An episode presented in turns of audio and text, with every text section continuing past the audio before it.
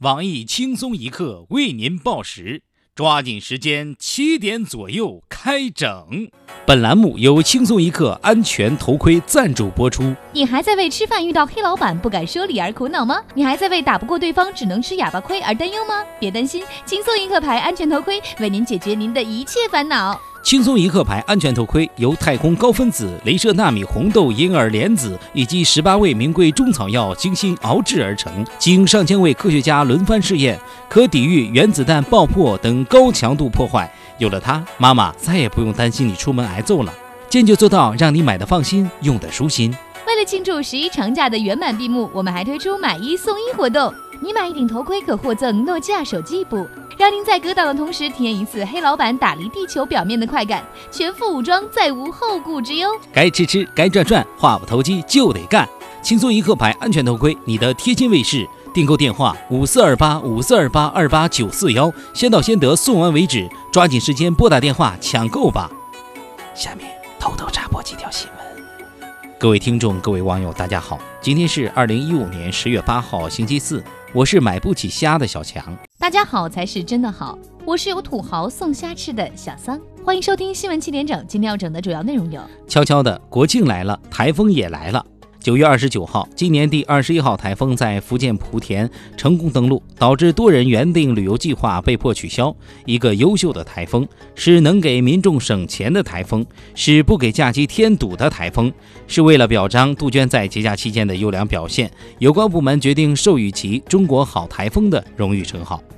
爱情似糖，甜到忧伤。国庆期间，郑州一女子为见男友，不惜持刀抢劫了一名女服务员，并以此威胁警员帮其寻找。最终，女子被警方带走。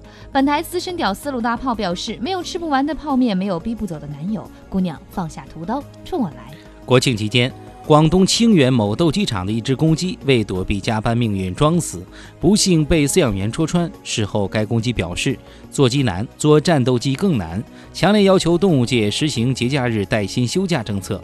当地有关部门称，暂时没有收到有关公鸡的上访资料，公鸡情绪稳定。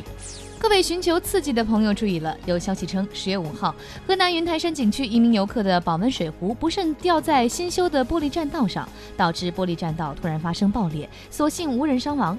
事后，各大微商纷纷表示，本店已出同款，男生拿了当武器，女生拿了可防身，足斤足两，价格低廉，记得好评哦，亲。近日，有网友爆料，青岛某海鲜大排档饭店被迫取消了。一盘三十八元一只的天价虾，对此有网友感慨道：“二零一五年土豪新标准，吃得起大虾，扶得了大妈。”由此推测，今日在上海举行婚礼的青岛籍明星黄晓明，一定是一个非常喜欢吃虾的人了。爱情来得太快，就像龙卷风。英国跳水名将托马斯·戴利近日在英国《泰晤士报》公开宣称自己与男友正式订婚。本台旁边悲痛的表示：“都说直男因找不到女友被迫搞基，看了这两大帅哥，我突然觉得自己连搞基的资格都没有。”十月六号，杭州西湖雷峰塔景区失窃，三名中年游客翻越护栏，将其中的三块砖偷走了。后来据三人交代，他们偷砖的目的是希望可以供奉起来做药给老人喝。雷峰塔景区负责人表示，为防止有更多人前来偷砖，他们将吸取这次教训，开放一个墙角，专门供给有同样信仰的人舔食治病。好消息！热烈祝贺屠呦呦女士荣获二零一五年诺贝尔医学奖。有网友预测，不久的将来，屠呦呦女士将会成继科比、马云、莎士比亚后又一名京剧明星。著名鸡汤段子手赵小姐表示，她已开始筹备屠呦呦说的十句话一文，预计将于十月中旬首发。在昨晚刚刚结束的第四季《中国好声音》中，那英战队的张磊再次力排众议夺得冠军。据知情人士透露，《中国好声音》的背后主使其实是那英的姐姐那欣。对此，网友们纷纷表示，将《中国好声音》变成“那家好生意”或许更加贴切。伴随着十一小长假的结束，我们的朋友圈摄影大赛也缓缓落下帷幕，取而代之的将是新一轮的高速表演赛。广场舞大妈、高速斗热舞、碰瓷儿大爷齐聚高速路等热门消息。与此同时，单身男女青年们也将齐聚一堂，就憋尿、肾功能与床上功夫的关系议题展开激烈讨论。下面请听详细内容。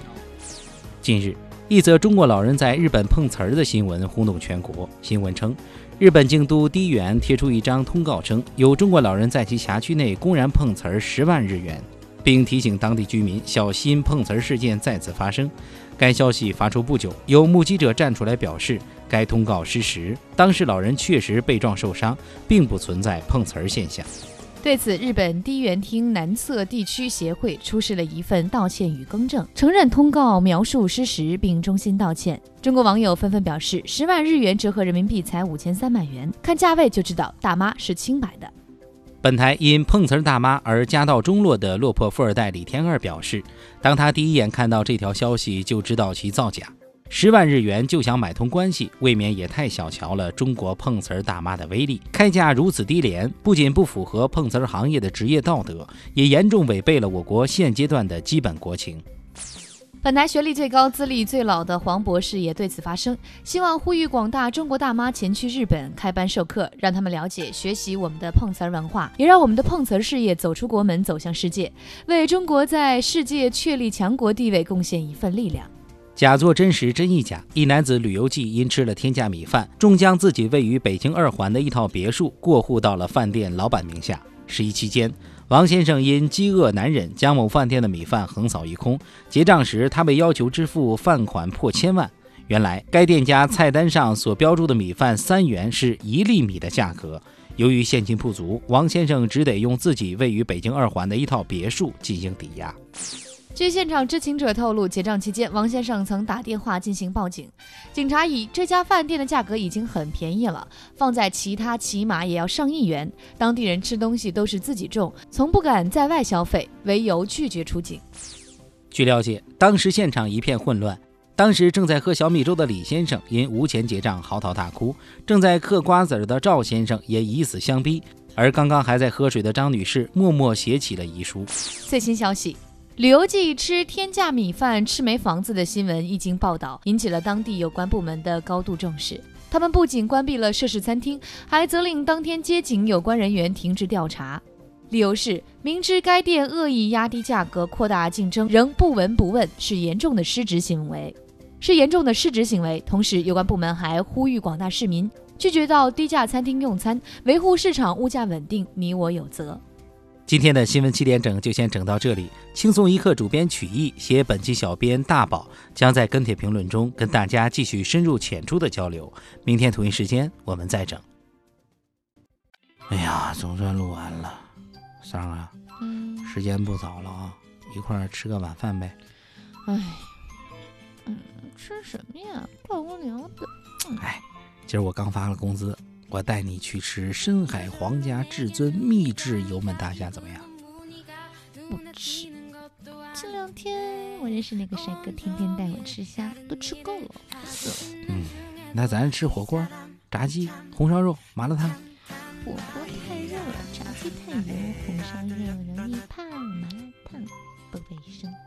嗯，哎呀，那咱别吃了，直接奔四零四吧。哼，讨厌。